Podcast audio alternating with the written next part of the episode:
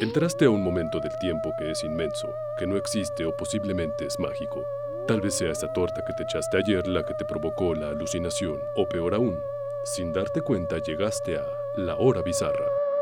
Y volvimos, ¿te, te acuerdas Charlie cuando éramos jóvenes y prometíamos cosas y las cumplíamos? Han pasado casi 35 años. Eh, vamos a echarle la culpa a la pandemia. Nosotros íbamos. e- Es como el me chingué la rodilla, pero de ahora. O sea, nosotros íbamos a estar constantes, pero llegó una pandemia. Así es, eh, y quizá no 35 años, pero la pandemia da como el pretexto perfecto para lo que sea, ¿no? O sea, no, es que fíjate que iba a tener un emprendimiento de una carnicería, pero pues es que la pandemia, ¿no? Entonces, pues bueno, Ajá. no, no tienen forma de lincharnos ni nada. Fíjate que iba a acabar mi tesis, pero la pandemia. Pero la pandemia, sí, sí, sí. Es que fíjese que yo iba a entregar el proyecto, pero pues es que la pandemia, ¿no? Entonces, Sí, entonces, eh, pues sí, nos pasó la pandemia y eso creo que debe de explicar. Es el equivalente a un hechicero lo hizo para explicar eh, por qué no habíamos mandado nada eh, después de los especiales de la hora bizarra que estaban ahí arriba. Pero ¿y por qué no dieron continuidad a los especiales? Pandemia. Ajá, Pero. ¿y qué va a pasar con la hora besar? Pandemia. Oye, y el final de temporada, pandemia. Pandemia. Oye, y ese dinero que me prestaste, Pandemia. No, pero hoy no tiene nada que ver. Pandemia. sí, pandemia. Pero es que lo necesito. No, pandemia. Este, ya, ya me voy, ¿eh? Porque pues es que la pandemia. Y así, ya, ya me voy, es que la pandemia. Chale, qué mal. Qué feo que sean así, manos. Eh, Pero pues ya estamos aquí, ¿no? Ahora sí que qué gusto y pues, mejor pues, aprovechemos el tiempo antes de que pandemia. Antes de que pandemia. Pues, ¿qué les parece si empezamos con noticias? Hijo, pásame ese Google que quiero leer las noticias de hoy. Y no sé si viste, eh, en la semana salió una nota eh, de un... No lo vamos a mencionar acá porque la neta es que no tenía nada de bizarro, más bien fue triste. Pero de un sacerdote o un pastor que dijo que iba a llegar, iba, iba a llegar Jesús a un poblado creo que en Brasil. Y pues no llegó y el güey se dio a la fuga. Pero no, o sea, eh, supe de la noticia y fue absolutamente fuerte. Me parece que esto ocurrió al sur de- del continente, en Colombia para ser más precisos. Pero no es solo, o sea, la noticia en sí es triste, pero lo más triste es como el, daño colateral, ¿no? Todas las víctimas inocentes que cayeron y, de qué cayeron y en qué forma cayeron algunas, ¿no? De hecho. Eh, y justo, pues de esa. Mucho, lo que sucedió es que mucha gente se guareció para esperar la, llegada del Señor. El The Rapture, como le dicen en, en inglés. Según los este, evangelistas, creo que son los que hablan de eso. Que es cuando llegará Dios y se llevará a los buenos y dejará a los malos. O como en Los Simpson en aquella ma- famosa película llamada Los que se quedan. Eh, Pues algo así sucedió a justo a finales de enero, durante febrero, en donde pues mucha banda se quedó ahí encerrada, ¿no? Y hubo algunos casos de algunos decesos precisamente por andar esperando y no salir y no cubrirse y no tener alimentos ni nada.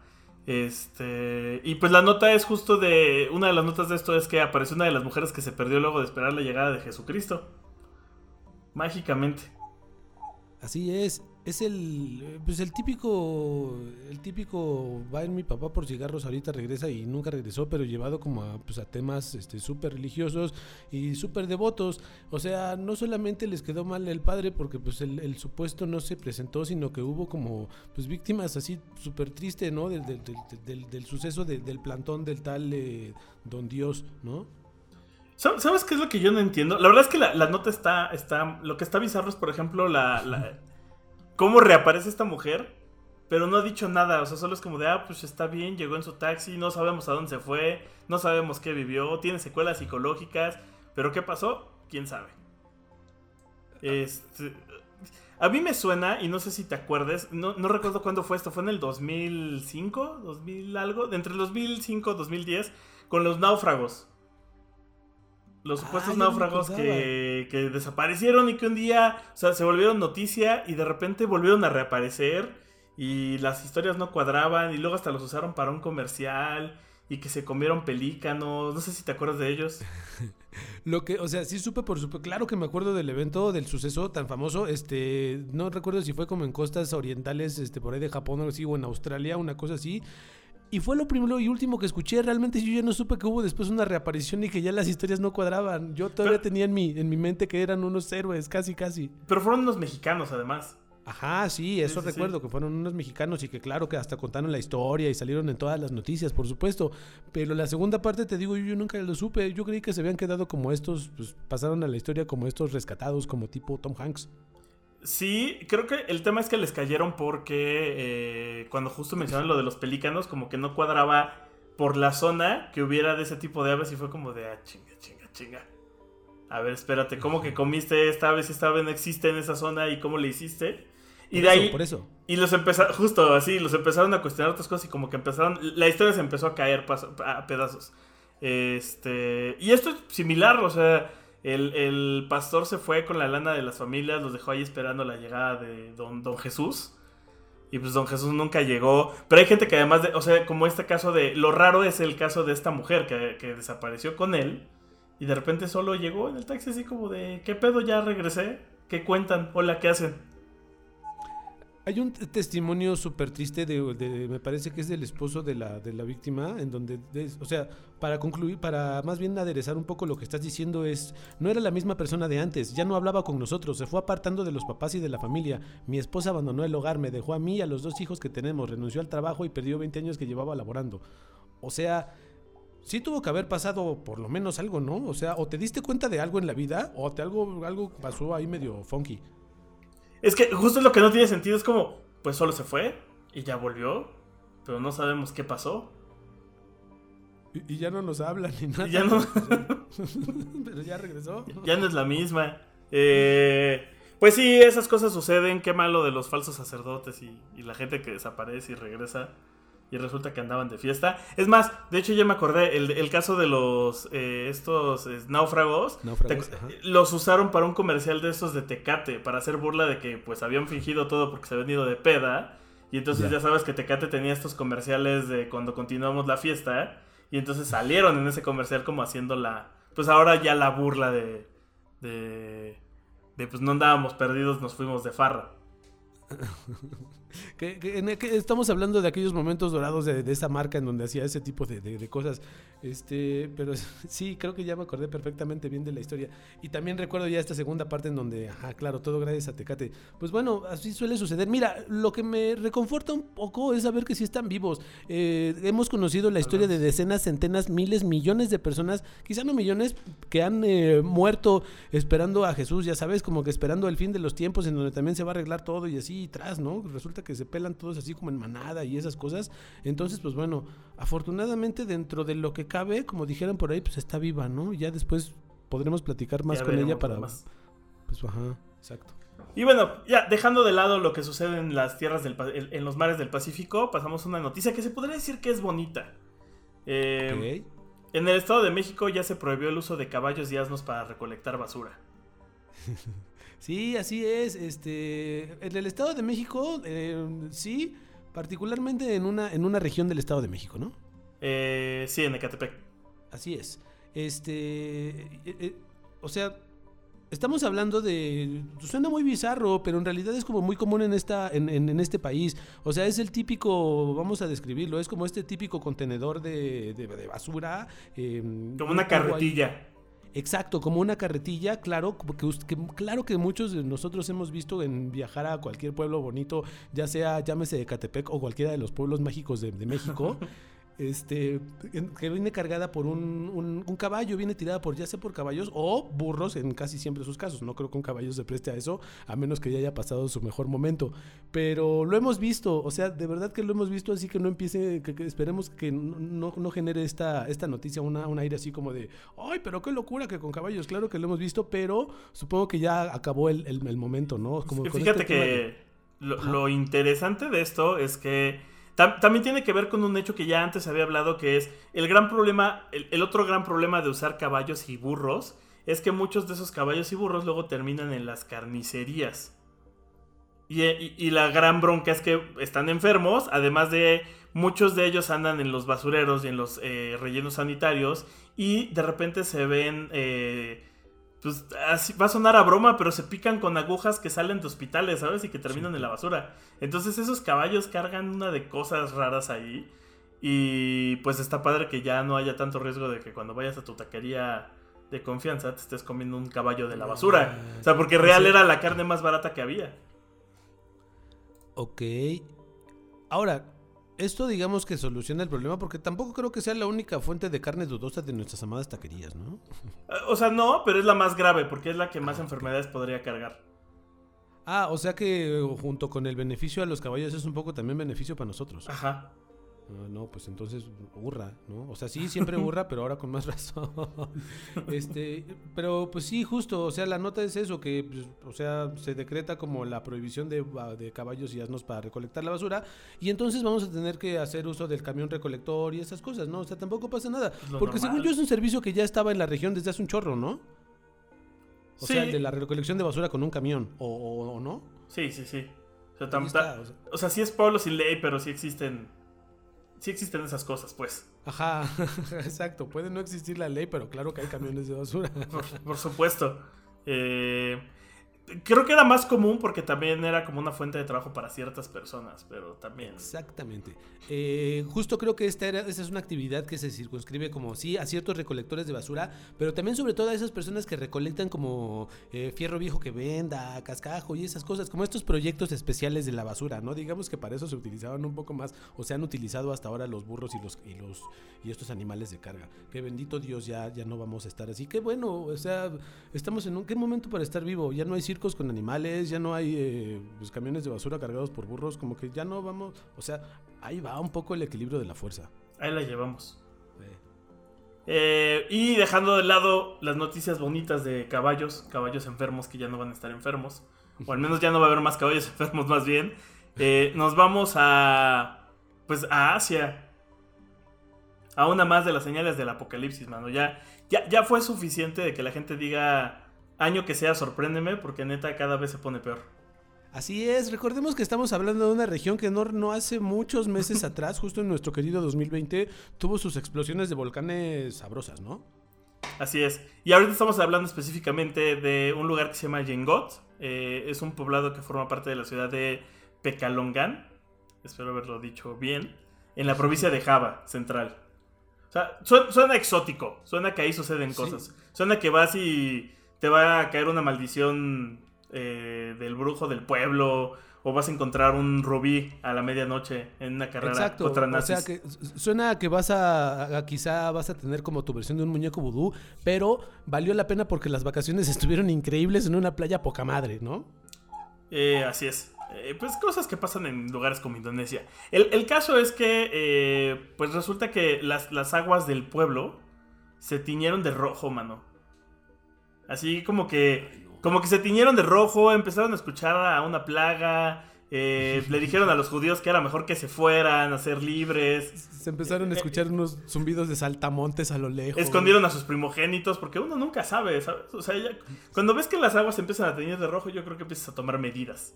Sí, es cuando uno se vuelve más creyente. Eso y que se te caiga el celular al, al WC es como de no, ya, mejor hay que empezar a tomárselo en serio, ¿no? Todo terminó, señores. Y si esto pasara en la Ciudad de México, seguramente ya sería como el fin del apocalipsis. Pero acá resulta que, o al menos la teoría que tienen es que eh, la ciudad es conocida por fabricar una especie como de cera que sirve para fijar los tintes. Y entonces, eh, pues creen que hay, hubo alguna filtración en la, en la fábrica a la corriente de agua y que por eso se tiñó de este color el, el río. O, o sea, pero pues como suele suceder, o sea, no solamente teñimos de rojo el río, pero sino que muy probable ya, ya también lo, lo llenamos de unos químicos y unos agentes patógenos excelentes, ¿no? La- la- yo, yo creo que la parte padre es que eh, eso siempre pasó y más bien ahorita ya, ya es como ya te das cuenta, sí, es, es como una... Si, si lo piensas bien, le hicieron un favor a la gente. Yo si fuera el de la fábrica diría, ahora ya saben que está contaminada de nada. O sea, antes nada más tenías la duda y te podías enfermar, no, ahora ya tienes certeza de que no tienes que beber esa agua. Tienes toda la razón. ¿Qué me hace pensar que esas aguas estaban limpias hace dos días, sabes? O sea, sí, tienes razón. Bueno, pues eh, gracias, gracias a esta, a esta empresa tan, tan a la vanguardia y tan socialmente responsable. Pues sí. Y eso en la parte de noticias, pues este fue lo que hubo. Fue una semana bastante. No puedo decir que floja. Este, la verdad es que agradecemos que haya No, menos no. noticias raras. Principalmente porque las noticias raras últimamente son cosas como. Se creó una nueva especie de animal que va a matar a la humanidad o cosas así. Entonces, eh, pues eso está bien. Y, y con eso nos vamos a pasar ya mejor a. a hablar de mundo bizarro y cosas bizarras. Oh, Sancho, ¿a dónde nos ha llevado esta vez la nave espacial? No lo sé, Clotilde, pero estamos muy lejos de casa. Mira todas esas criaturas, erguidas, vestidas y con una sola cabeza. Se llaman humanos, Clotilde. Definitivamente estamos en un mundo bizarro. Oye, pues con propósito de- del Super Bowl, y como bien anotaste antes de, de- de criticarme que iba a caer en lugares comunes como ¿cuál es el top de shows del Super Bowl? Donde siempre Prince sale hasta, Prince sale hasta arriba, Exactamente. junto con sí, Michael Jackson. Con Michael, exactamente, sí. Pues ahora te traigo las 10 apuestas más raras que existen en un Super Bowl. O sea, porque sabemos que ok. las apuestas es, un- es una parte integral de cualquier evento deportivo. Del Super Bowl es uno de los que más. Eh, es. pues este año no hubo reuniones en Las Vegas para saber cómo ibas a desperdiciar tu dinero. Pero no solo existe la apuesta típica de quién va a ganar el Super Bowl o por cuántos puntos. ¿Estás hablando como de cosas como de cuánta cerveza se va a beber o algo así? Ah, Cosas del estilo. De hecho, para referencia, pueden ubicar el episodio de How I Met Your Mother cuando están hablando de por qué empezaron a ver el Super Bowl. Y que se dan cuenta Ajá. que eh, este. ah, Se me fue el nombre del, del, del dude, el que es el mujeriego. Es Marshall Ted y. Se me olvidó el otro güey. Bueno, Bueno, de ese dude, este. Que. Barney, que desarrolla una ludopatía. Y entonces al principio es como de. Ah, ¿quieres apostar? No le veo el sentido. Y gana una apuesta pequeñita de quién ganó el volado. Y de ahí de repente ya hace apuestas de todo tipo. Entonces al final del episodio te dice así de todas las apuestas que perdió. Y algunas de las raras vienen aquí. Entonces. ok, venga. Pues la típica, la típica que no es tan común, pero sí es, eh, es la más común de las no comunes, sería quién va a ser el mejor jugador del, del partido, el MVP del, del Super Sí, Bowl. claro, hay hasta, pues inclusive hasta terminando el partido, un premio al jugador más valioso, pero eso no deja de hacerlo, pues güey, es lo, es lo primero que se te ocurre aparte del resultado, ¿no? Es como de, ¿qué onda? Pues nos jugamos a ver cuánto quedan y échale otra cosita, ¿no? Pues lo primero que se te ocurre es pues, el jugador más valioso, así que todo bien. Entonces, acá te vienen ahora sí las raras, que es la duración del himno nacional. O sea, ¿cuánto tiempo va a durar cantando el himno nacional? Que de entrada estamos hablando de una de las categorías menos relevantes de todo, o sea, de un Super Bowl, ¿sabes? O sea, creo que según yo, nadie se acuerda de quién ha cantado los himnos nacionales en los Super Bowls. Pues aparentemente sí es una de las apuestas raras. Incluso acá viene el dato de que hace dos años Demi Lovato tardó dos minutos y tres segundos. Entonces tienes que atinarle a los minutos y segundos en tiempo exacto para ganar. No, espero que el premio esté, esté, esté pesado. Ahora que lo estoy revisando, hay realmente, o sea, aunque es un, no es como tan radiante como el, espectáculo de medio tiempo, por el, el, el himno nacional han pasado artistas de la talla de los Backstreet Boys, de Mariah Carey, de Beyoncé en 2004, de Whitney Houston en el 91. O sea, no es que hayan traído a, ¿sabes? Está, está chido porque velo de esta forma. Te pagan bien. Nadie va a criticar si quedaste a la altura o no del, del- del cantante del año pasado. Y no, te tienes que, y no te tienes que preocupar por montar un show, solo tienes que llegar con la ropa más común que quieras. Cantar el himno, o sea, saberte el himno nacional, que si eres Eso- local pues ya está fa- papa. Y listo, se acabó. Ahora, solo, solo justo, nada más como para terminar esta parte, creo que el- el reto ahí es como evitar esta maldición que le pasa a la gente que canta los himnos nacionales, que le ha pasado a Lucerito, ¿sabes? A gente como súper posicionada que de repente, ¡pum!, se les olvidan las estrofas del himno nacional. Hay hasta capítulos de los Simpson referentes a eso, entonces creo que... Como, Cro- Krusty valor- cantando en alemán. Exactamente, ¿no? Debía estudiar como me dijeron. Termina Krusty después de su penosa actuación. Entonces creo que ese es el reto principal y creo que, que ahí es el, el verdadero meollo del asunto. Sí, yo creo que sí. Eh, otro, bueno, ¿qué ma- otro medio común, el resultado del volado, donde además es la posibilidad de que te salga un resultado que el otro es, eh, por ejemplo, las, el número de veces que ha dado Cruz es 53.7%. O sea, güey, es un volado, es 50-50. Sí. ok. ¿Cuántas veces usará la cadena para medir? Ese sí no se me hubiera ocurrido. Sí, no, totalmente. Eh, el primero en anotar el touchdown, yo creo que no es tan común, pero sí podrías llegar a esa idea. ¿No? Ok. Sí, de acuerdo. ¿A quién enfocarán qui- quién va a ser el primero que van a enfocar durante el himno nacional? Como de jugadores y así. Ajá, sí. Ah, O sea, ¿A qué jugador va a ser el primero que le ponga en cámara mientras están tocando el himno nacional? Ok. Está bueno.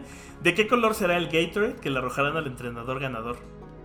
¿Cómo? Eso se puede, según yo siempre es naranja, ¿no? Eh, no, mira, aquí dice que puede ser rojo o incluso podría ser blanco.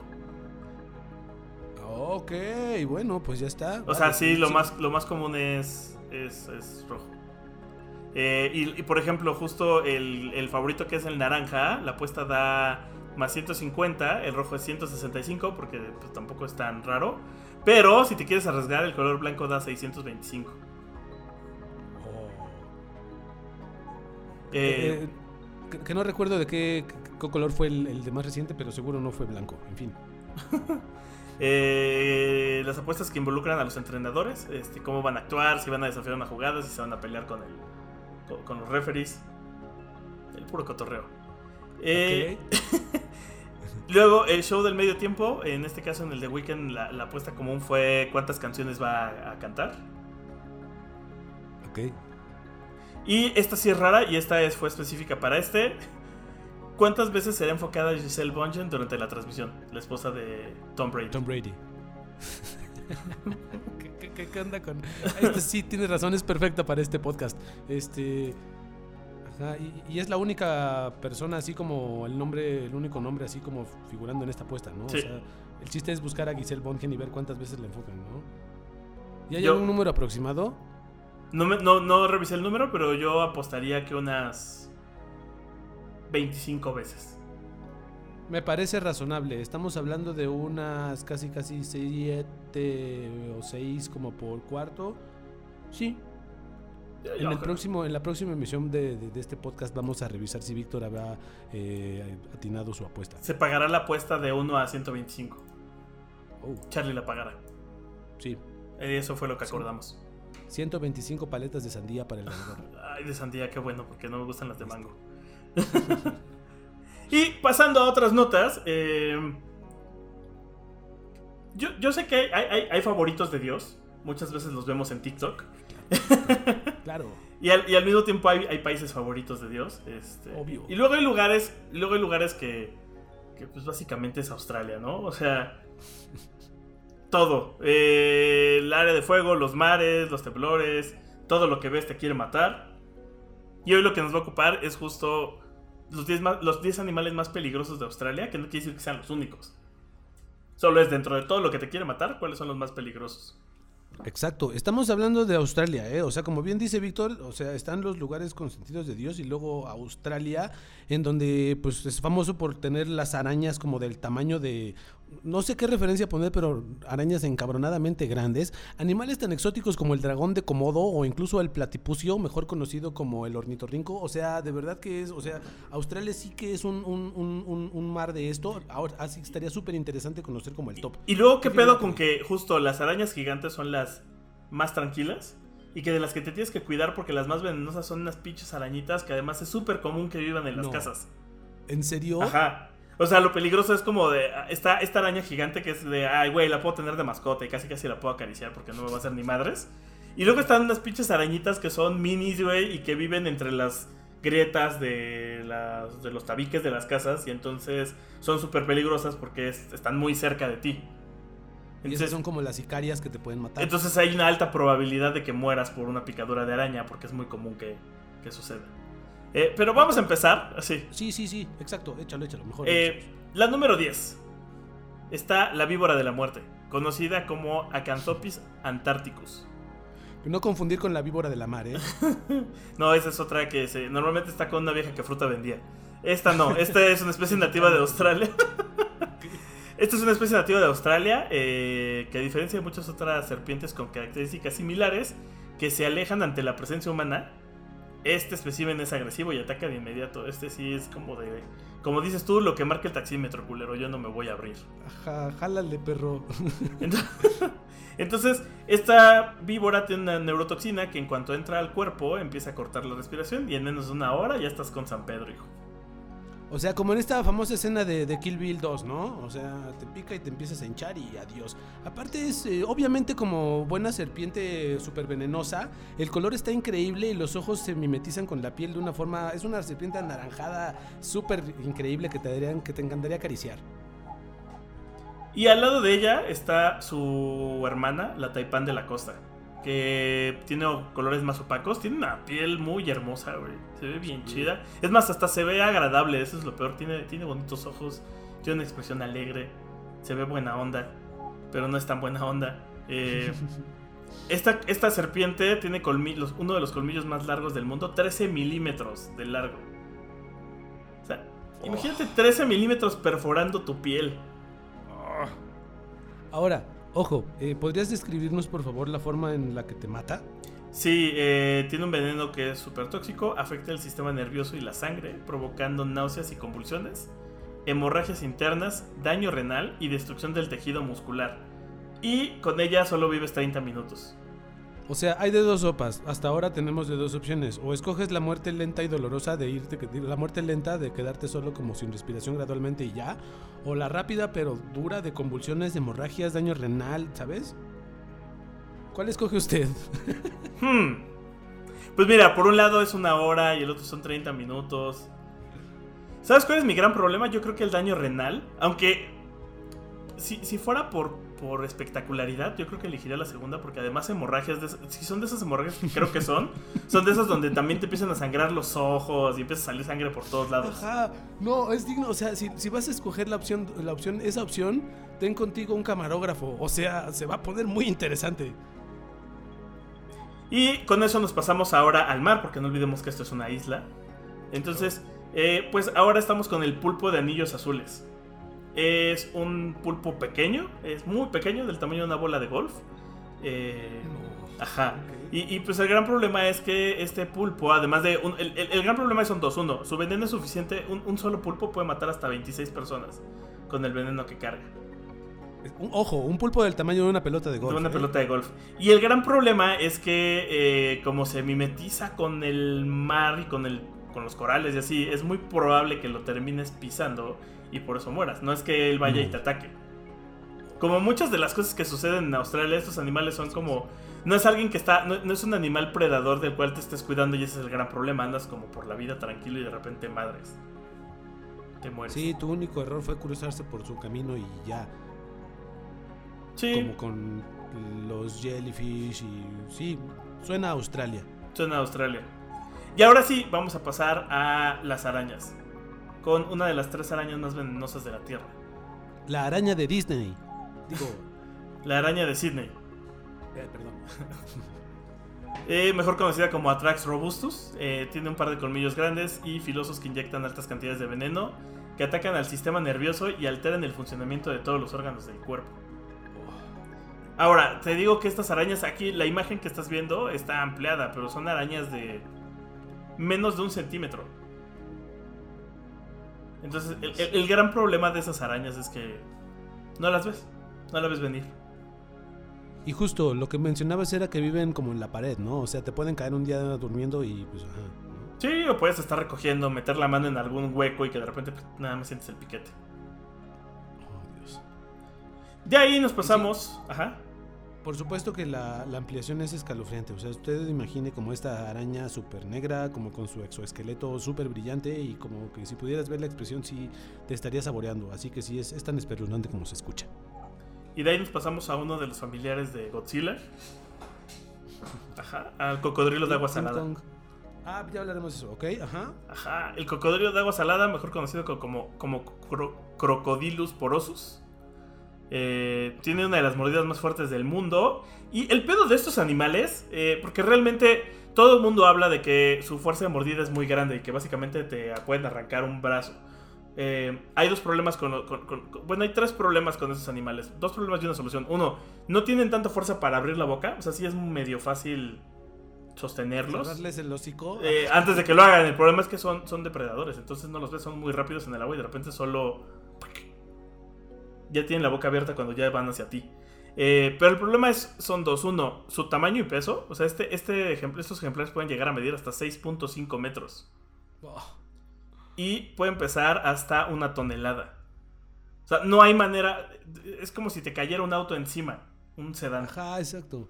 Imagina usted 6.5 metros por una tonelada. Es, un gran marquís. Es un gran marquís con colmillos. Y, luego el problema de, todos estos animales es que normalmente su tipo de ataque suele ser mordida y luego giran. Entonces lo que hacen es que te tuercen. Entonces, imagínate que te agarran la pierna y luego la tuercen y pues adiós. O sea, ahí es donde está el, el mayor problema de sus, de sus ataques. Como cuando el perro agarra un trapo y empieza a sacudir la cabeza o como. Ándale, más o menos. Uf, Pero, pero, pero de una forma mucho más rápida. Uy, ok. Luego llegamos al número 5. De nuevo regresamos con las serpientes porque es de lo que más hay, obviamente. Claro. Eh, y ahora estamos con la serpiente marrón oriental, eh, Pseudonaja textilis, eh, que se caracteriza por ser rápida, muy agresiva y su veneno es altamente mortal. Es el segundo veneno de serpiente más mortal del mundo. Y no hay otra serpiente australiana que lleve tantas vidas como lo hace la serpiente marrón oriental al año. O sea, es, la, es la- es la causa más, más alta de muertes por serpientes en Australia. O sea, Dicho de otra forma, la serpiente más asesina. ¿no? Sí, sí, sí, pero imagínate cómo es la estadística que en Australia no existe una estadística, no, no es eh, más muertes por serpiente, es más muertes por serpiente 1, serpiente 2, serpiente 3. Y esta es la ganadora. Sí, claro. Es como aquí clasificas no por muerte por narcotráfico, sino que identificas qué cartel te mató, allá es con las serpientes. Y luego, eh, en el número 4 yo no estoy tan de acuerdo. Eh, está el tiburón toro. Sí es uno de los tiburones más agresivos. Sí es un tiburón que, el tiburón blanco es buen pedo. Comparado con los tiburones toro. Que además suelen cazar en manadas. Entonces, eh, el problema de los tiburones toro es que tienen una mayor cantidad de ataques humanos. Y además ellos también hacen este tipo de ataque donde cuando muerden, desgarran. Entonces es muy fácil que mueras porque pues si te muerden una pierna terminan desgarrando todo y te abren una arteria y pues ya no la cuentas. Qué bonita imagen, ¿y ¿no? por, y por qué, ¿Y por qué no estás tan de acuerdo? No entendí Por- esa porque en realidad los tiburones son los animales, de, de todos los animales que existen, son de los que menos muertes acumulan al año de humanos. Y pues, gracias a las películas y de hecho gracias a este tipo de tops y a la cultura en general, pues eh, el humano suele cazar mucho a los tiburones y pinches tiburones no son una causa tan... O sea, es más fácil que te mueras porque te cae una maquinita de chucherías, una máquina de snacks, que por un tiburón. O sea, hay más muertes registradas por, por muerte porque te cae una, una máquina expendedora que por tiburones. ¿Es verdad eso que estás diciendo? Es verdad. Ok, esto es digno de este podcast también. Eh, o sea, ¿qué quiere decir? Con ello, quiere decir que es más fácil que te mate una araña o una serpiente con tiburón, por supuesto, ¿no? Claro. O que te mate el número 3. El caracol cono. Güey, Un caracol los te puede matar en Australia. En Australia un caracol te puede matar. O sea, estamos hablando de un caracol que no mide más de 15 centímetros de largo, pero que su toxina es tan potente y mortal que eh, se le llama el caracol del cigarrillo, ya que según dicen, luego de una picadura de este caracol solo te queda tiempo para un último cigarrillo. ¡Oh, qué romántico! Ok. O sea, no la cuentas, güey. ¿Qué pedo no, con- pero... Ok, ajá, ajá. Sí, sí, sí, eso es un caracol. Con su conchita y todo. Que es súper venenoso. Sí, aparte, no es como esos caracoles de... eh, O sea, vale la pena describirlo porque no es como esos caracoles de jardín. No, es, es un se caracol de mar. Ajá, exacto. Entonces sí podrías como un día estar como caminando con tu, con significant other por el mar de You Name It en Australia y de repente, ay, mira mi amor, una conchita, a ver, vamos a escuchar el sonido del... ah", ya sabes, y tragedia fatal. O sea, es muy hermoso. Bueno. Y otro, otro en el que no estoy tan de acuerdo, la abeja melífera. Ok, pero primero hablemos de, las características de nuestro amigo melífero. Eh, pues es una abeja de no más de 1.5 centímetros. Pero el problema es que, junto a las avispas europeas, son las que mayor número de víctimas mortales tienen en el conteo de animales atacantes. El problema es que, pues, básicamente, hay humanos que están destinados a. odian la vida, están destinados a morir, mano. O sea, la mayoría de estas muertes son por personas que son alérgicas a la picadura de abeja. O sea, no es como una abeja letal, digamos. o sea- No, fíjate que no es como las abejas africanas, que luego Exacto. fueron juntadas con otras abejas normales y crearon las super abejas africanas asesinas. Que esa es otra y que no son de hecho nativas de Australia, son de Europa. ¿Estas fueron las que invadieron el norte de Estados Unidos hace un- algunos meses? No, esas eran unas avispas que eran de Japón. Ah, avispas de Japón, claro, perdón. Ok, continúa, disculpa. Y por último, justo la avispa de mar. La Oh, avispa de mar. güey. Chironex Sí. fleckeri, mejor conocida como avispa de mar, que es una medusa y que es el animal más mortal de Australia.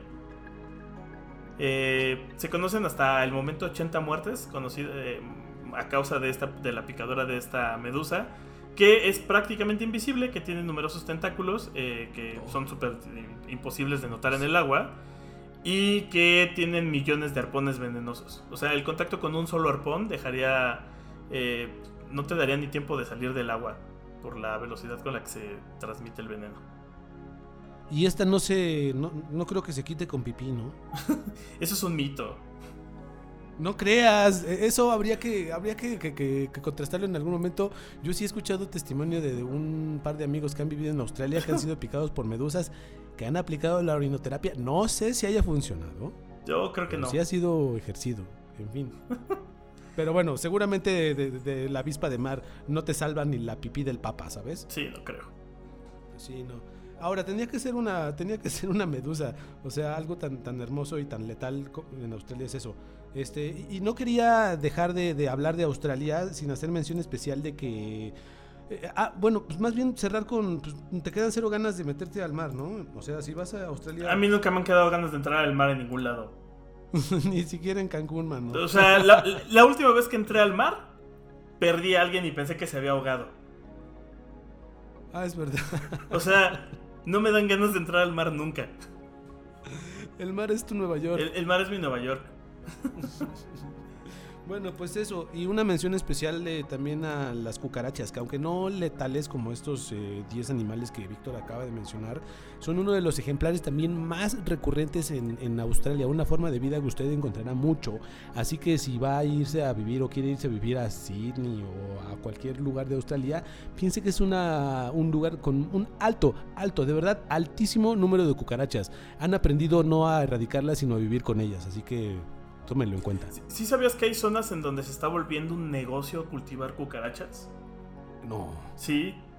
Sí, sí, sí. Es más, yo he visto ya publicaciones, no sé si son de México, pero sí he visto de Latinoamérica, de gente que se dedica a cultivar cucarachas, porque son, son caras, porque son...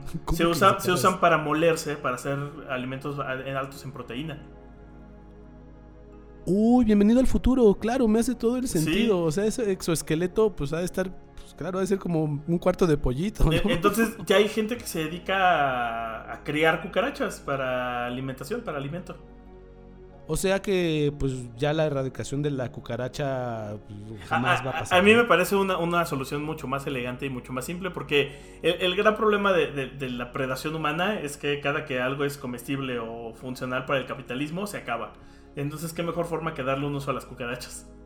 No, totalmente. Y creo que solo es cuestión como, como muchas de las mejores cosas en la vida de perderle el asco. Porque en realidad, eh, pues, o sea, estamos hablando de que con esto podríamos encontrar una alternativa a eso que genera el, pues, que es el principal generador de la temperatura alta en este planeta, ¿no? Entonces, es una solución redonda. Piénselo, no está tan mal comer cucaracha. Como hamburguesa de cucaracha. Programa patrocinado por Cucaburger. Cucaburger.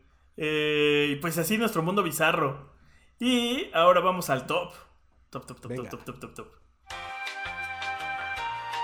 Las vacunas son para controlar la mente. Ya, Casimiro, ya sabemos. Los reptilianos tienen escondido a Pedro Infante y a Elvis. Ya, cálmate. Dame un vaso de agua con semillas de manzana. Eso me va a calmar. Ay, ¿de dónde sacas esas ideas? Oye, pues fíjate que me quedé con ganas. A mí, a mí me vendieron. Mira, ya van dos veces, porque me acaba de salir en mis recuerdos que hace, ¿qué fue? ¿Dos años? ¿Tres? Me vendieron la idea de que Daft Punk por fin iba a hacer nueva gira por lo de la live. Ya ves que tenían como ciertas fechas y que cada 10 años y que la chingada y que había indicios y las teorías y todo. Y pues nada, no hubo, no hubo gira. Y luego dijeron, no, sí, ya van a estar invitados porque le toca en, este eh, último Supertazón le tocaba hacer el show del medio tiempo a The Weeknd y The Weeknd hizo una colaboración con Daft Punk que fue como su regreso después del Random Access Memories. Y pues decían, sí, a huevo va a estar, uno de los invitados van a ser Daft Punk. Y pues nada pasó, no sé si ya vieron hasta los memes de lo que yo esperaba y lo que yo obtuve. Hay unos muy buenos. Eh, pero pues no aprovechando que ya teníamos el hype y que estábamos esperando ver a nuestros robots favoritos, que no son alemanes, eh, pues hicimos este top de canciones de Daft Punk. Entonces, ¿te arrancas? Sí, por supuesto. Eh, deberíamos empezar en orden eh, de- de- del- de- en orden ascendente, ¿no? O descendente. Eh, mm, ascendente, ¿no? Sí, absolutamente. En donde tendemos. Mira, yo en el número 10 tengo Face to Face. Ah, Face to Face también es muy buena. ¿Verdad? Sí, sí, sí. Yo, no, yo en el número 10, como para darle variedad, justo agregué Starboy. eh, me gusta mucho la rola. eh, eh, entra, obviamente entra en la categoría de me gusta el negro. Este. y, y además nos dio buenos memes con los. con los. este. con las. con estos de la. la- el cuadro este donde salen los. los Daft Punk. Y la neta es que quien chingado no quisiera tener una pantera, güey. Se ve tan cabrón poder tener los huevos de tenerla maestrada y traerla en el auto. Sí. Y dicho sea de paso, o sea, sí entiendo por qué eh, escogiste esta canción y por qué la pusiste justo en el número 10. Creo que le falta un poquito más de vida para posicionarse como un clasicazo, pero va que vuela. O sea, es una canción muy bien hecha en donde pues The Weeknd hace lo suyo y Daft Punk lo hace mejor todavía. Y Face to Face, yo creo que es de esas. Sí, es un, es un rolón, pero justo es. Es un rolón, pero hay otros rolones de estos güeyes de la época Daft Punk, Daft Punk, chingona. Que, que de por sí, o sea, es que es como justo tener a Daft Punk en concierto, ¿sabes? Es, es un, eh, o sea, va a estar muy difícil darle gusto a todos Ahora, porque la... Ajá. Face to Face es el video del perro. No, Face to ¿O Face es el- eh, es, es- es el, es también del, um, del, ¿cómo se llama? Del mm, disco este de Interstellar 5555. Ah, sí, es cierto. De cuando están haciéndolo, como cuando ya están dándose cuenta de que qué pedo con la vida, ¿no? Exactamente, justo, esa es esa escena. Sí, no, le estaba confundiendo con la del perro y luego le iba a confundir con Human o con la otra donde son robots raros. Ah, ok. Sí, ya sé a qué te refieres. No, en realidad eh, Face to Face es, es como parte de este disco. Y yo la escogí porque también es como ahí eh, una, un track ahí medio colaborativo y eso que pues igual te lo fumas y te lo has fumado muchas veces y ni cuenta te has dado. Pero sí, estoy también de acuerdo con, con el- la, la colaboración entre The Weeknd y Daft Punk. Está muy bárbara. La, la neta sí. Eh, bueno, y en el número 9, ¿qué tienes tú? En el número 9 yo tengo Human After All. Que, que me parece que tú no la tienes en el 9, ¿verdad? No, a, a mí me encanta mucho Human After All. Es que sí es un rolón, pero volvemos a lo mismo. Es que son solo 10 rolas, Vic. Ya sé. Bueno, ¿qué tienes tú? Eh, yo tengo Give Life Back to Music. Ah, eso es un super track del último disco, ¿no? Es que, fíjate que del último disco, eh, yo, yo creo que esta es la... Porque una de las razones de, de que era tan grandioso el último disco era regresar a este sonido de los 80s, 70s. Así es. Eh, la participación de Moroder de, de- y de Niles Rogers. Y justo en esta canción es como la el sonido de, de Niles Rogers traído como a- al presente. Además de que se me hace una buena forma de el- el- el- este doble juego del mensaje de ya regresamos, de darle vida a la música, ¿no? Ya estamos otra vez aquí. Tu Music, así es, este riff, eh, como tú bien dices, del Nile Rogers, que remite totalmente a este disco funk eh, chic que hacía Nile Rogers a mediados y finales de los 70. Sí, es una. en- si, si de por sí todo el disco es un homenaje, esta rola lo es más. Que, que acá también tiene la versión de eh, Paul Jackson Jr. Ok. Entonces, la, la neta es que sí, me gusta un chingo porque se me hace además una... un- un- Ya sabes que existen estas rolas que son rolas para iniciar algo, para iniciar una peda, para iniciar un viaje, las como de presentación, o las rolas que deben de presentar un disco. Esta es la perfecta para que inicie justo el Random Access Memories. Eh, sí, justo. eh, recordemos que el- este disco, el Random Access Memories, empieza ahí con un track eh, un poco más conceptual. Y ya después de este track de casi alrededor de un minuto, empieza ya esta canción. Que, ¿sabes qué? Es una de esas de. Tendremos que hacer algún top 10 de esos alguna vez. Es una de esas canciones que tú escogerías para salir si fueras luchador, mano. Oh, sí. Sí, ¿no? Esa Why Can We Be Friends. claro, si fueras boxeador, por supuesto. Ay, bueno. Eh, número 8. Número 8, para mí, Make Love. Ok. El Human After All, que es como una baladita ahí del. Human After All. Muy bonita y creo que poco valorada. Sí, sí, no lo había pensado. Tienen pocas, ¿eh? Porque además justo, y eso va a tener que ver mucho con mi número, no tienen, se parece que no tienen tantas baladas románticas, pero las que tienen, uff.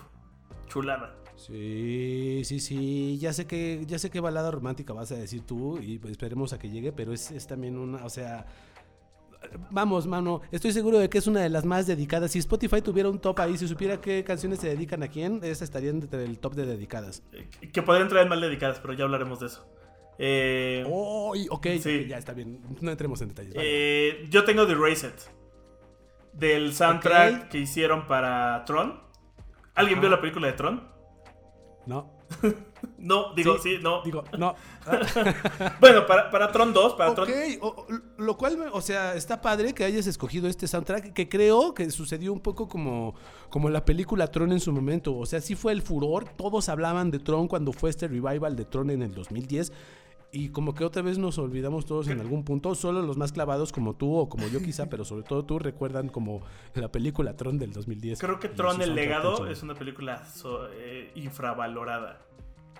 Es un peliculón que, que- que plan. Me, me gustaba más la historia que en el videojuego hicieron como una continuación que sí se centraba eh, en los personajes de la primera.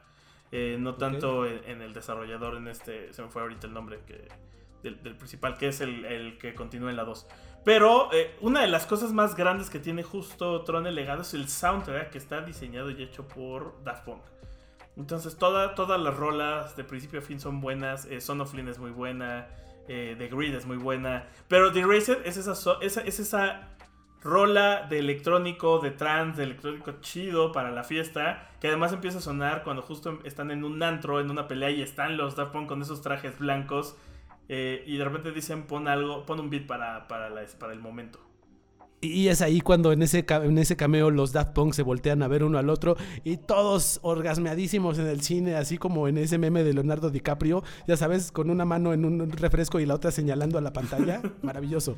Es genial. Eh, no, no, no, no creo, creo que hay rolas que están mucho más desarrolladas, mucho más completas, porque tocan otros géneros, tocan otras líricas, tocan otras otra- otras mel- otras canci- otras letras, porque tal cual esta es una melodía, eh, no podría entrar en el sentido real en una canción, pero es una gran melodía. Entonces la tengo justo en mi playlist para correr. Eh, de hecho tengo muchas de Daft Punk en mi playlist para correr. Eh, muy buena. También para soltar madrazos creo que aplica muy bien. habría que hacer, habría que también trabajar el top 10 para, para soltar madrazos. Eh, sí. Este, en donde seguro también vendría esta. esta Eh, creo que en te temático ya hicimos un especial que se llama Rolas dando buscando un cabrón para partirle su madre. Y seguro incluyeron I'm Pucking Up to Boston. de Eh, los, obviamente, este, yo en, en mi mente, o sea, siempre querido estar en una pelea de bar y en mi mente cuando me pelee va a estar sonando esa rola. sí, claro, totalmente. Y tendría, y tu madriza tendría que estar dirigida por Guy Ritchie o un pedo así chingón. Esperaría que sí. Eh, Número 6. Número 6, yo puse Indo Silver Club eh, del Homework, que es ahí un track eh, muy de esto, o sea, enfocado al house, a este house francés en el que, a este house francés, este entorno house francés en el que nació Daft Punk. El Homework, pues es de los primeros trabajos de la banda y es un track que a mí me mama. Este, como muchos de, de- de- de nosotros, yo le entré al, al homework y a estos trabajos por los tracks más conocidos, Around the World, y sabes que seguro va a estar ahí por ahí en nuestros tops. Pero este track a mí me gusta un chorro, Indo Silver Club, lo puse yo. ¿Tú qué pusiste? Oh, veo un hombre de gustos refinados, un conocedor. Hombre, Eh, yo en el número 6 puse Harder, Better, Faster, Stronger. Ay, la pusiste en el 6, ¿por La qué tan bajo? seis. Eres un juez muy exigente. A Sí, ver, ¿por qué? ¿Por qué? Porque creo que, creo que justo esta. Tengo dos problemas. Esta entra justo en. Es un lugar muy común. Tan común que tiene muchos covers. Tan común que la han usado en muchos comerciales. eh, y, y- y- tampoco creo que, que sea el mejor trabajo de ellos, aunque sí es el más conocido. ¿Es, es el Wonderwall o es el Creep? La verdad sí, la verdad sí. eh, ajá, tienes toda la razón y ya entendí y ahora sí me hace todo el sentido. Recordemos que el, el home- el- este disco, eh, ¿cómo se llama este disco? El Discovery de Daft Punk nace en el 2000. eh, más o menos cuando 2000-2001, en donde está ahí como esta onda, en donde Apple está resurgiendo, en donde hay muchas compañías de tecnología que pues ven este track y dijeron, ah, huevo, ¿no? Entonces sí, creo que como tú bien dices, esta canción nos gusta mucho, no tanto porque sea virtuosamente particular, sino porque la escuchamos demasiado y pues es Daft Punk, ¿no? Sí, fue difícil, no lo creas, fue difícil. Y más porque la número 2 es la otra, que es un lugar muy común, pero voy a explicar por qué esa la puse en el 2. Y si hay una razón. Eh, pero bueno, ahora va el 5. El 5 yo escogí Fragments of Time, Uy, De qué este disco. bonita. ¿verdad? Es como alegre, es de esas canciones que puedes bailar moviendo el dedito. Sí, exacto. Es, y es como estas canciones que la puedes poner justo si quieres bailar, si quieres eh, trabajar en tu oficina, si quieres poner una carnita asada, si quieres lavar los platos, impermeabilizar el techo. Funciona en todos niveles. Sí, es una canción linda. Es una canción alegre. ¿Y tú Eh, qué pusiste? Justo también puse del Random Access Memories Instant Crush. Oh, y esta es con Jul- Julian Casablancas también, ¿no? Casablancas, sí. Que el, otro día también- estaba hablando de Dead Cat for Cutie. Ajá. Y, y me, y me pelearon que dije que Dead Cat for Cutie cuando salió era el BTS de muchas universitarias indie. Estoy, equivocado, estoy equivocado. Eh, O sea, mucha gente era como de, güey, qué bonito es Julián Casablancas y solo por eso muchas morras morían por Dead Cat for Cutie y luego por The Postal Service. Sí, sí, sí, puede ser. No sé, para mí Julián Casablancas es un gran músico, eh, se me hace alguien muy virtuoso. Y yo podría decir que Juan Son es el Julián Casablancas nacional. Creo que traen una onda muy Oh, similar. declaración. Ah, ah, ok, ok. Sí, sí, sí. Juanson tiene una voz privilegiada, lo que sea de cada quien. Y el registro, pues, sí, sí, se parece un poco al de Julian Casablancas. Pero como que a Julian Casablancas este, tiene como dos facetas, ¿no? Cuando se pone a cantar ahí sus agudos, que lo hace bastante bien. O este tono ahí como de junkie, borracho o pendenciero, que también le sale súper chido. Y sí, tienes razón. Yo lo entiendo, es, es el vato que lo ves y, y como mujer dices, ah, creo que lo puedo cambiar. Es lindo y... y- Es más, va a cambiar, Va, sí. va a cambiar por mí. Y Crush es, un, es, una, es otra de esas balada... Es, es romanticona, dolorosa, este... El video es así como de, no mames, se están derritiendo porque... eh, está bien chido, este... Diría que algo conceptual. La neta es que creo que está bien en un 5. O sea, en medio de, de todo. Ok, ok. Me late. Eh, número 4. Número 4, Around the World. Ah, Around the World. Y pues ya creo que según yo no necesita mucha presentación, No. ¿no? Around the World, o sea, pues es Around the Y World. qué video, ¿eh? Eh, sí, sí, sí, este, dirigido por Michelle Gondry, por cierto, este, y pues se nota luego, luego ahí. Yo me acuerdo que la primera vez que lo vi, me encantaría poder decirte, oh, la primera vez que lo vi me conquistó y todo. No, o sea, tenía como 10, 11 años y dije que es esta mamada. Creo que Around the World, Face to Face, la que voy a decir ahorita, este, Technologic podría entrar en esa. Human, Human After All, son de esas que son un gusto adquirido. O sea, son canciones ¿Sí? que le tienes que agarrar. O sea, de, de entrada es muy denso, ¿sabes? Es que, eh, o sea, entrarle a, a Daft Punk con esas es. Yo puedo decir que podría ser un poco denso. Son canciones que les tienes que agarrar cariño. Sí, agarrar cariño es una forma, o creo que simplemente como entender un poco qué quisieron hacer. Y ya cuando entiendes cómo está la onda, es cuando les agarras el pedo y por eso creo que tienen tantos fans. Pero sí, tienes razón. ¿Tú cuál pusiste? Eh, Daft Punk. ¡Oh! y también Para la del- y del fiesta, mismo sí, disco, sí, sí, sí. Yo creo que es, justo es, o es The Funk o es Around the World, este... Y, y estas sí son para moverte además, o sea, sí te llenan, te dan vida. Eso, esos, esos, o sea, de esos riffs poderosísimos. O sea, todo mundo ha escuchado ese riff en algún momento y todo mundo ha bailado, aunque sea como tú dices, involuntariamente con esa canción. Es como si el flautista de Hamelin fuera hoy un DJ, seguro tendría esa canción. Y ahora sí, este, es- ese es el que estaba confundiendo, este es el video del perro, que lo que tiene es que justo para muchos es creepy. Ah, claro, el famoso video del perro. Ya me acordé, sí, claro, ese es el famoso video. Según yo, todos esos son videos, o sea, son videos conceptuales que son bastante creepy si lo ves de cierta manera. Son, po- podrán, podrían ser bueno, una buena compilación de videos que verías en una serie apocalíptica como Black Mirror. O sea, porque también Around the World era raro y Human After All también era raro. Totalmente. De hecho, de hecho sí podríamos hacer uno- una de esas cosas. Y también podríamos incluir el video de Paranoid Android de Radiohead, por ejemplo. Ah, sí.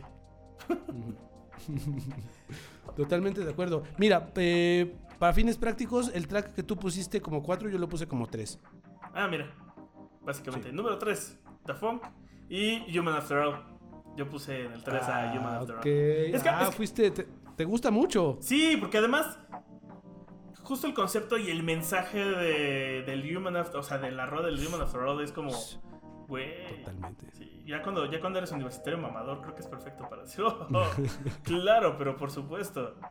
Además de esta onda de las máscaras hasta que seguían siendo raros, o sea, de nuevo, el video era conceptual pero extraño. Muy, muy interesante, pero muy extraño.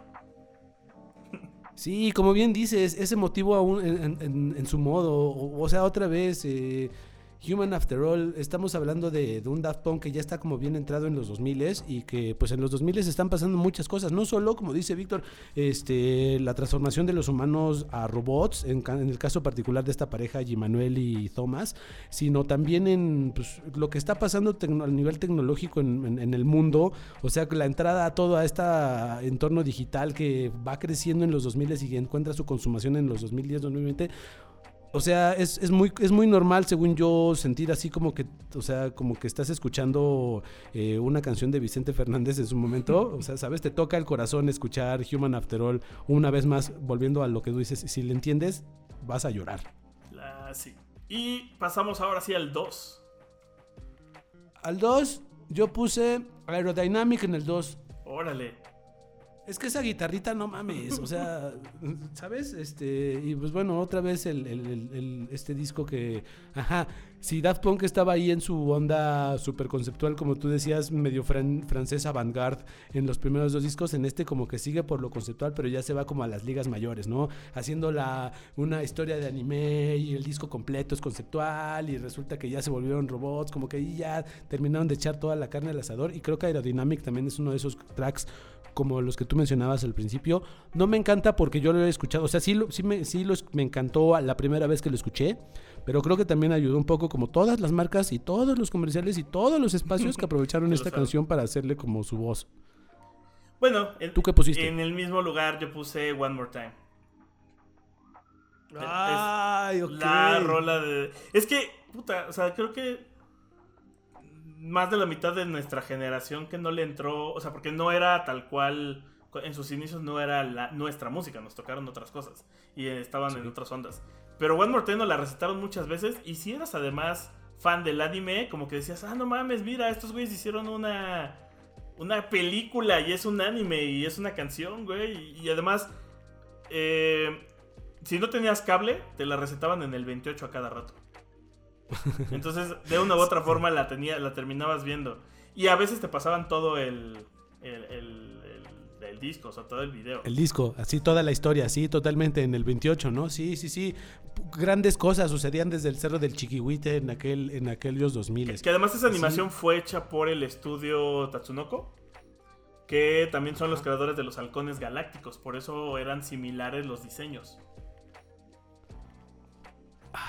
Ya decía yo que, ya decía yo que el vaquero se parece. Ajá, ¡Ah, sí, sí, Dios! sí. Ahí está todo el wow. Qué gran dato. Ahora, ahora, no lo puse en primer lugar, porque, y- pero sí la puse muy arriba, porque precisamente esta fue la, la- la canción con la que le entré a Daft Punk. O sea, yo escuché esto y de ahí fue como, ¿qué es esto? Y tengo que conocer más. Y entonces escuché el ¿Con primer- One More Time? Con One More Time. Y entonces conocí el primer disco y fue como, güey, qué chingón está. Y luego conocí el resto de los discos y fue de como de, güey, qué cabrones están estos dudes ya sé. haciendo electrónica, pero no es la electrónica, no es el dance que es el, que- lo que escuchaba de niño, ¿no? Es, es otro tipo de música con otro sonido que transmite demasiadas cosas, que tiene mucha experimentación, que te hace sentir muy dentro cosas muy cabronas. Sí, no, es la consumación del, del- del French House en su parte más alta. Es eh, Daft Punk utilizando recursos como el vocoder eh, en, en una pieza de muy buen gusto como solo antes Cher y Believe lo habían hecho. Este, es, eh, es un rolón, sí, es el estandarte, porque aparte de esa rola, eh, puedes ser o no fan de Daft Punk, puedes estar en, en- la boda de, de tu jefe de la, de, de- de tu jefe de la oficina, que sí me pasó, o en cualquier otro lugar, y, y un DJ va a poner esa canción y toda la gente va a bailar, no importa de qué demográfico sean, la van a bailar. Sí. Y con eso llegamos al puesto número uno. Al puesto número uno. El puesto número uno, perdón, sí me voy a pasar un poco de, de, ¿De de hipster. Sí, este, porque el puesto número uno para mí es Night Vision. De Daft Punk en el del disco eh, um, del disco este del Discovery justamente. Eh, es un track instrumental ahí muy eh, pues ni siquiera es como de como para la pista es más bien de estos tracks ahí más atmosféricos más etéreos. A mí me encanta es el track que más he escuchado y tiene ahí dos tres versiones dos tres remixes que ya tienen ahí un poco más de, de punch. De 12 por ejemplo le hace un remix increíble en una versión ahí medio house poca madre pero pues eso, la neta es que para mí la mejor canción de Daft Punk no es como de las más famosas. Pero bueno, yo a mí me gustaba Daft Punk desde antes de que fueran famosos. Yo, yo creo, yo creo que Daft Punk era. El primer disco era mejor que el primer disco. Ajá, justo. No, ¿Tú qué no me lo esperaba. Eh, Something About Us. Ay, aquí por favor, por favor, ahora sí. Ey, dolor. Habla, háblanos de esta, de este track. Híjole, es que yo creo que yo al menos he estado en tres pedas en donde hemos terminado hablando de decepciones amorosas y terminamos cantando dos canciones siempre. Aunque no sea conmigo de Celso Pi y Café Tacuba Ajá. y Something About Us. Y básicamente son la misma rola en, la- en- en la letra. Oh, no, Sí, espera. claro. Aquí es donde se me rompe un poco el corazón porque yo, por supuesto, pertenezco al, al, al, al grosso de la población que, queda- no ha leído con detenimiento esa letra. Que se que ¿No es una declaración de amor? Sí, pero es una declaración de amor de... eh, yo te amo, pero sé que no va a pasar.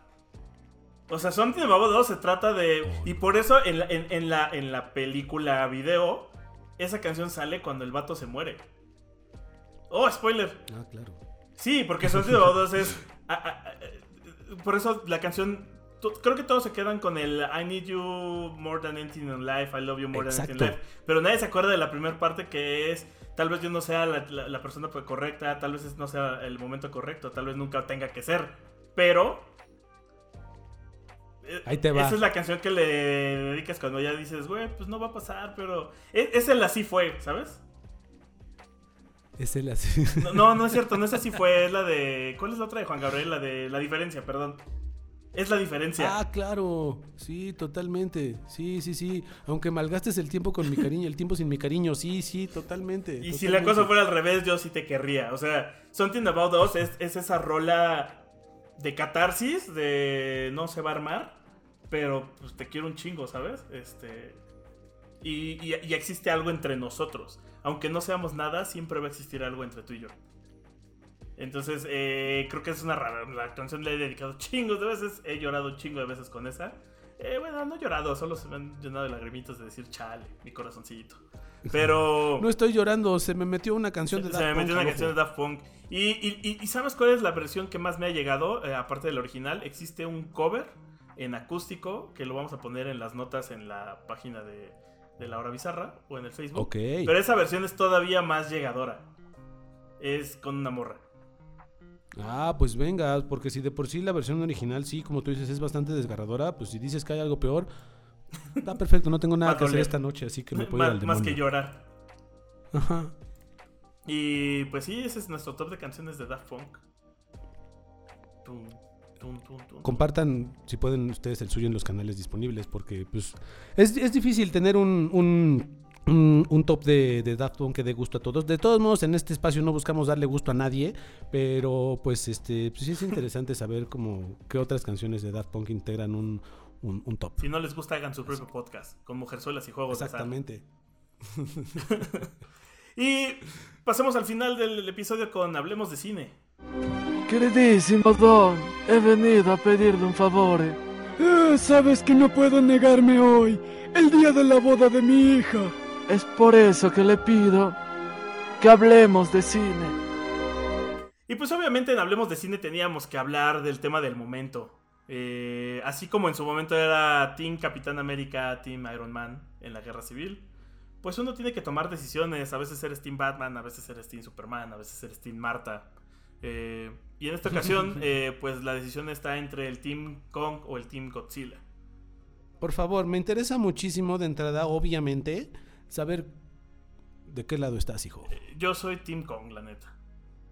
Ah, perfecto, yo también, muy bien. Es que, mira, piénsalo, en la naturaleza, un gorila podría acabar con un cocodrilo del mismo tamaño. Normalmente los cocodrilos ganan porque, como acabamos de ver en, el en, en las costas de Australia, pues pinches cocodrilos miden 6 metros y un gorila no pasa de los 2 metros y pico. Pero cuando un, gorila se topa con un cocodrilo de dos metros, con las puras manos le deshace el cráneo y eso ha pasado. Sí ha pasado que pasa- que un el, co- el- el gran poder de los gorilas es la fuerza, o sea, tienen un chingo de fuerza. Entonces ahora imagínate un gorila del mismo tamaño que una lagartija de ese vuelo, que además tiene un hociquito.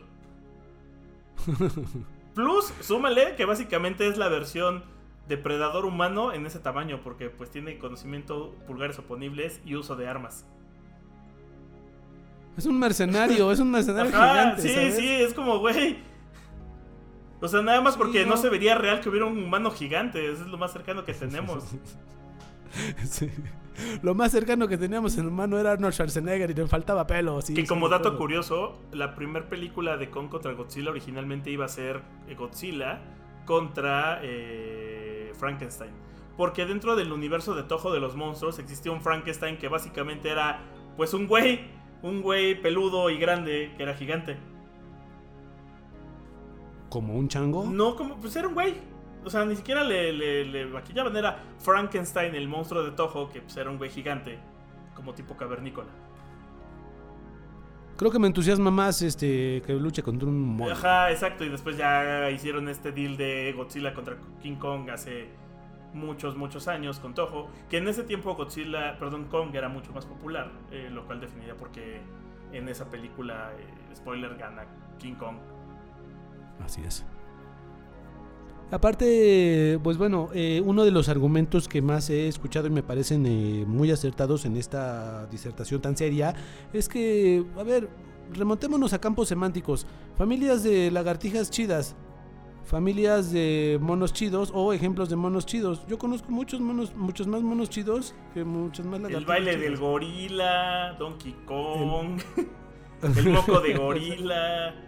El baile del mono de Wilfrido Vargas, totalmente. Sí, sí, sí. No, o sea, ¿sabes? O sea, es una franquicia mucho más rentable. Las lagartijas todo bien. Jorge o sea, Curioso. están- Jorge Curious George, totalmente. O sea, ¿cuántos y cuántos? Y pues las lagartijas, no, no, sí, tienen su encanto, pero. Sí, bueno, eh, ya, ya, ya, ya clavándonos en el tema, eh, tristemente parece ser que este universo va a tener más éxito que el de DC. Se construyó de una mejor manera, aunque no lo parecía. Salieron, o sea, en tres películas, entre tres películas y una serie de cómics, ya te metieron una cantidad de lore así importante y congruente que está cabrón. O sea, hay miles de videos. En, en la semana me han estado saliendo videos recomendados. Y neta hay banda que se clava a decir: Ah, sí, la historia del Monsterverse se remonta a que existía Dagon, que era como un antepasado de Godzilla. Y que peleó contra la reina de los mutos. Y Kong a los papás se los mataron. Pero ese güey es el protector de la tierra hueca. Y existen las teorías y los titanes. Hay un chingo de historia entre tres películas y, una, y dos series de cómics.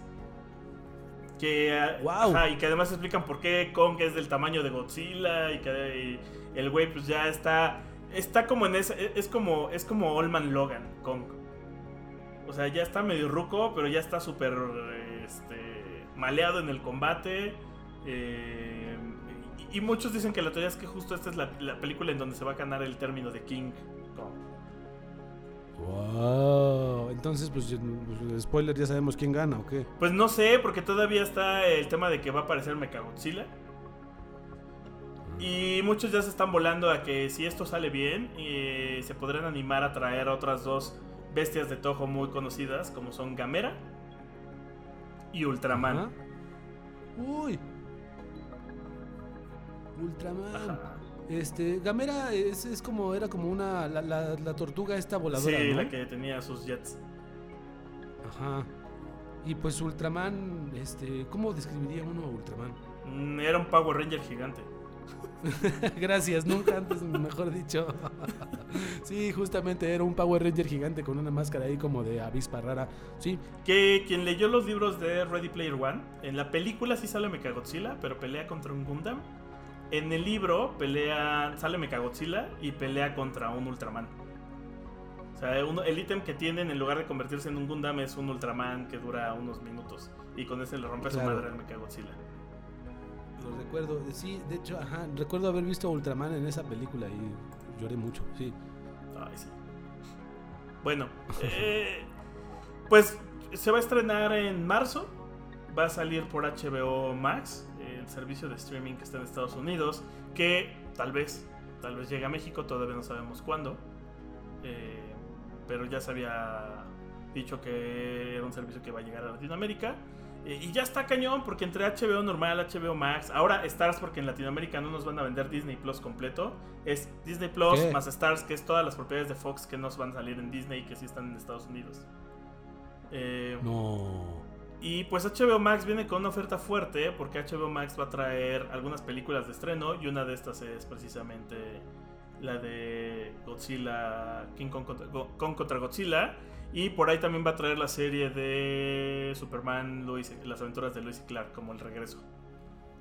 Pero, wow, eso suena, suena increíble. ¿Pero eso significa que HBO Max no es lo mismo que HBO o cómo? Es lo que todavía no sé porque no sé si van a normalizar los servicios. Es que HBO Max es otro servicio que es parte de Warner.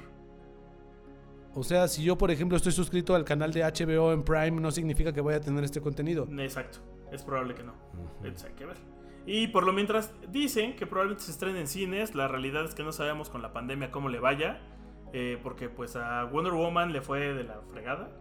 Sí. Dejando de lado que la película está estúpida y es horrible, Sí, sí es malita. y que no puedo respetar a nadie que diga que le gustó. Con todo respeto. Es muy mala. No, más bien sin, sin Sin nada de respeto, respeto. porque es muy mala. Es, es muy mala en muchos niveles.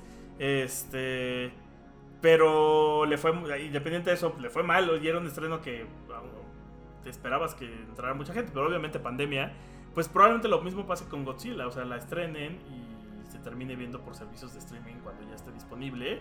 Eh, si sale en oferta con HBO Max o hacen alguna oferta con Prime o con alguno de estos servicios que tiene renta. Sí, pues según yo es, o sea, no es que yo sepa mucho como de marketing cinematográfico, pero según yo es la opción, o sea, va a ser, va a tener que ser la fórmula Tenet, ¿no? Van a tener que hacerlo bueno, así. ya veremos. Y vamos a hablar de otra película que se acaba de estrenar el tráiler esta semana, a principios de febrero. Y se llama The Seven Day, que yo le estaba confundiendo con The Seven Son, que es otra película que salió hace unos años. Eh, The Seven Day es una película de terror. Eh, está dirigida por Justin P. Lange. Y pues lo atractivo de esta es que aparece Guy Pearce. Y también aparece Badir Derbez como en, en su primer película donde no sale con su papá, que está hecha en Hollywood. Así es, este, bueno, de entrada, pues ya sabemos que el, el apellido Derbez eh, se ha convertido como en algo, en una franquicia re- pues, rentable en este mundo hollywoodense, gracias al enorme aparato de, de relaciones públicas que tiene el padre. Eh, pero, pues aquí sí vamos a darle un poco de mérito al hijo, ¿no? O sea, según yo, Badir Derbez con todo y que a mí me, no me agrade mucho, digo, no me ha hecho nada, pero pues a mí no me agrada mucho lo que hace. O sea, canciones ahí en dos, tres eh, top ten de popularidad, una película que pues, ¿qué, cómo, cómo, lo- ¿cómo la ves hasta ahora? O sea, pues tampoco se ve como tan... El tráiler se ve muy bien. Para quien no ubique a Guy Pearce, es el protagonista de Memento. O Exacto. sea, ya fácil. eh, o de Los Ángeles al Desnudo, pero según yo esa casi nadie la recuerda. No, sí, según yo Memento es más, sí, justo. Eh, y acá Bueno, no- también no, no olviden, este, aparece en esta famosa... Es que no sé si, si, si quienes escuchen este... Este podcast, este, ubiquen el Pri- Pri- las aventuras de Priscila, la reina del desierto. No, ni yo lo ubico. Ah, bueno, este, bueno, ya hablaremos de esa película que también es, eh, es como el debut de, de Guy Pearce en el 94. Pero bueno, continúa, disculpa. Ok, tengo curiosidad de esa. Eh, Sí, sí, sí, la vez, eso, justo, dale. Pues fíjate que vi una reseña del tráiler que de estos ya sabes como bullets que ponen para llamar la atención y creo que lo define muy bien. Eh, esta película de Seven, de Seven eh, Day es como si mezclaras Día de Entrenamiento con El Exorcista. Tienes a un sacerdote que se dedica a hacer exorcismos viejo que es Guy Pearce que tiene que entrenar a un sacerdote nuevo que es Badir Derbez y entonces van recorriendo la ciudad mientras se tienen que enfrentar como a este demonio que está poseyendo una niña. Entonces, el ambiente sí parece como de día de entrenamiento, ¿sabes? Con el sacerdote viejo ya cínico, encurtido, diciéndole las cosas no son como te dijeron en la iglesia, güey, te vas a enfrentar a lo que no esperabas. Eh, sí, y, y- y, bueno, o sea, habrá que verla. A mí del, el avance me pareció más como una película del exorcista, pero, o sea, eh, valdría la pena como echarle un, ojo a esta historia del, o sea, si, si de por sí la historia del, del, mentor eh, cínico, desvergonzado y el, y el, y el becario este, con muchas ganas de, de comerse el mundo, pues es, es, eh, vende en, esta, en este contexto del exorcismo, pues seguro va a estar muy interesante, pero a mí me gustaría también saber pues, qué onda con el, el muchacho Badir Derbez, qué, tan, qué tanto alarma. No dudo que sea, que lo haga de forma muy decorosa. Esperemos que sí, porque al menos acá ha hecho puras películas que son dudosas, muy dudosas. Ah, ok, listo. Pues entonces. Entonces habrá que ver qué tal lo hace ella. Y pues con eso llegamos al final de este episodio. Lo hemos logrado. Qué rápido. Qué rápido. Pero pues ahora sí, eh, como, como me prometió mi padre la primera vez que regresó, les prometemos que ahora sí vamos a estar mucho tiempo con ustedes y les vamos a dedicar más el tiempo que merecen. Veanle la ventaja, no podemos ir por cigarros porque no se puede salir. ¡Ah! sí, exacto. No sé si eso sea una ventaja o una desventaja, pero tienes toda la razón. Así que pues seguramente nos volveremos a escuchar pronto. Y pues muchas gracias. Escúchenos en nuestros otros programas. Está. Ay, los nuevos episodios de la Fundación salen esta semana. Este. Sí. Temático está todos los miércoles. Eh, yo suelo estar en onda eh, pues, hasta la próxima semana porque este fin de semana fue el Super Bowl. Entonces decidimos eh, tomarnos ese día. Hombre, mano, ya, ya deberías hacer como tu ponchivisión o una cosa Sí, así. se llama Laura Bizarra, mano. Ah, gracias.